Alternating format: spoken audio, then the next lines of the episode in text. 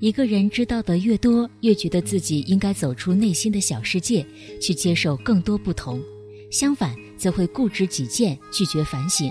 我是一佳，今天想和大家分享曹植的文章，我们来聊一聊固执。人们对自己最大的误解，恰恰是以为什么都懂。美国心理学家莱昂·菲斯汀认为，人的固执心理是由认知失调所导致的。当人遇到与自己的信念相违背的现实时，往往会产生认知平衡失调，从而产生一种内心冲突，继而外显为固执。一个人内心认知失调时，会做出许多一意孤行的事，并且拒绝改变自己的决定。谁动了我的奶酪？讲了这样一个故事：两只小老鼠秀秀、聪聪和两个小矮人哼哼、唧唧生活在一个迷宫里。他们生活富足，有吃不完的奶酪。可有一天，奶酪突然不见了。知道这一消息的小老鼠秀秀和聪聪，立马穿上鞋子出去寻找新的奶酪。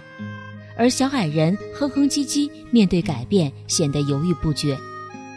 自我斗争之后，唧唧冲破自身的思想束缚，重新踏入漆黑的迷宫，最终寻找到更好的奶酪。而固执不肯改变的哼哼，只能在原地抱怨不停，郁郁寡欢。当一个人开始固执时，他就关闭了学习的开关，没有了自我反省，所以固执己见的人往往更难进步。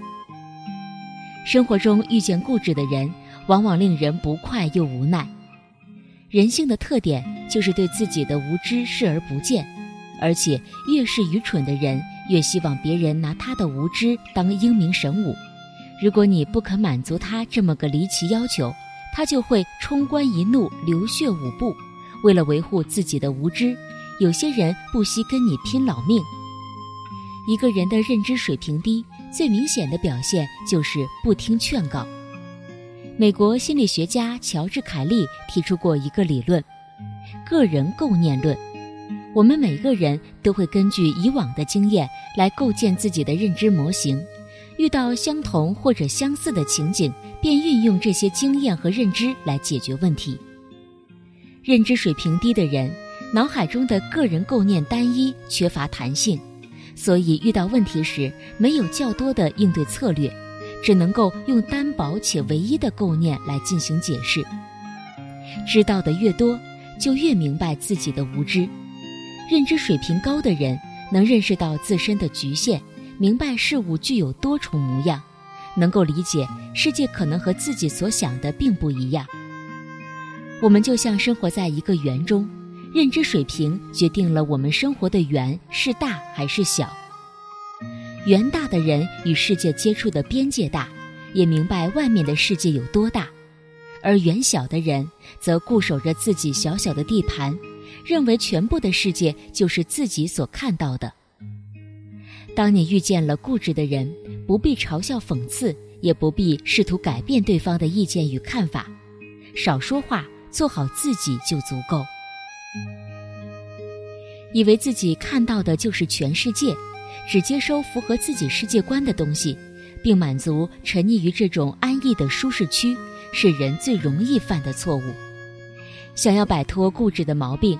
首先要愿意去拥抱未知，这个未知不是指必须每天探索新的人生方向，而是从简单细微处改变，或看一场不曾接触过的演出，或报名一个以前不敢尝试的兴趣课程，或去了解全然陌生的行业。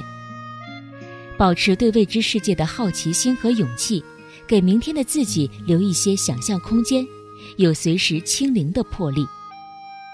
固执的个性所掩饰的是内心的无知，要改善这种现状，读书可能是最低门槛的途径。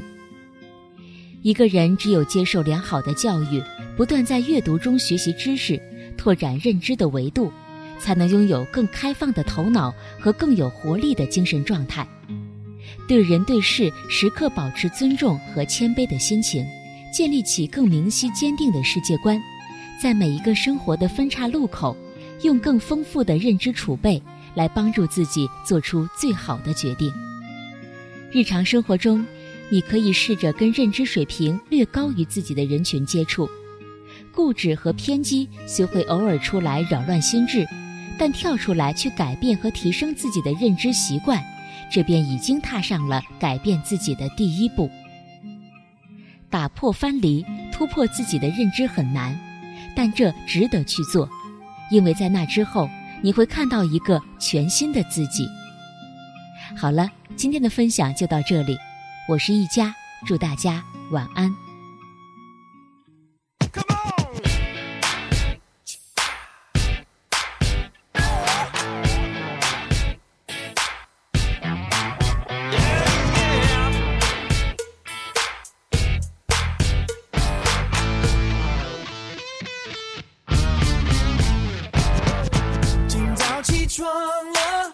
看镜子里的我，忽然发现我发型睡得有点酷，一点点改变有很大的差别，你我的力量也能改变世界。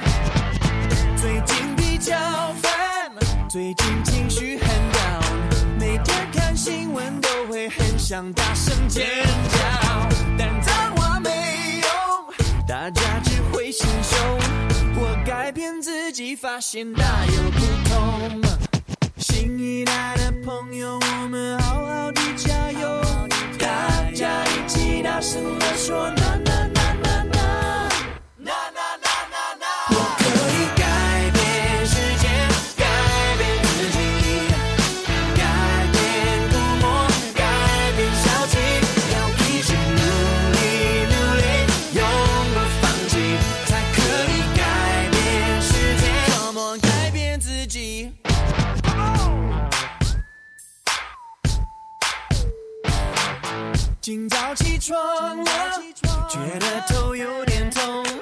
可能是二氧化碳太多，氧气不够。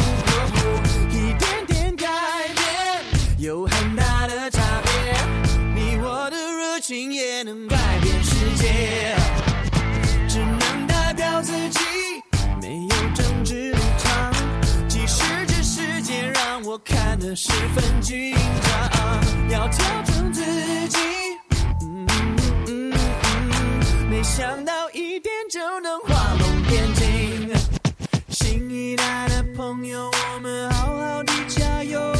大家一起大声的说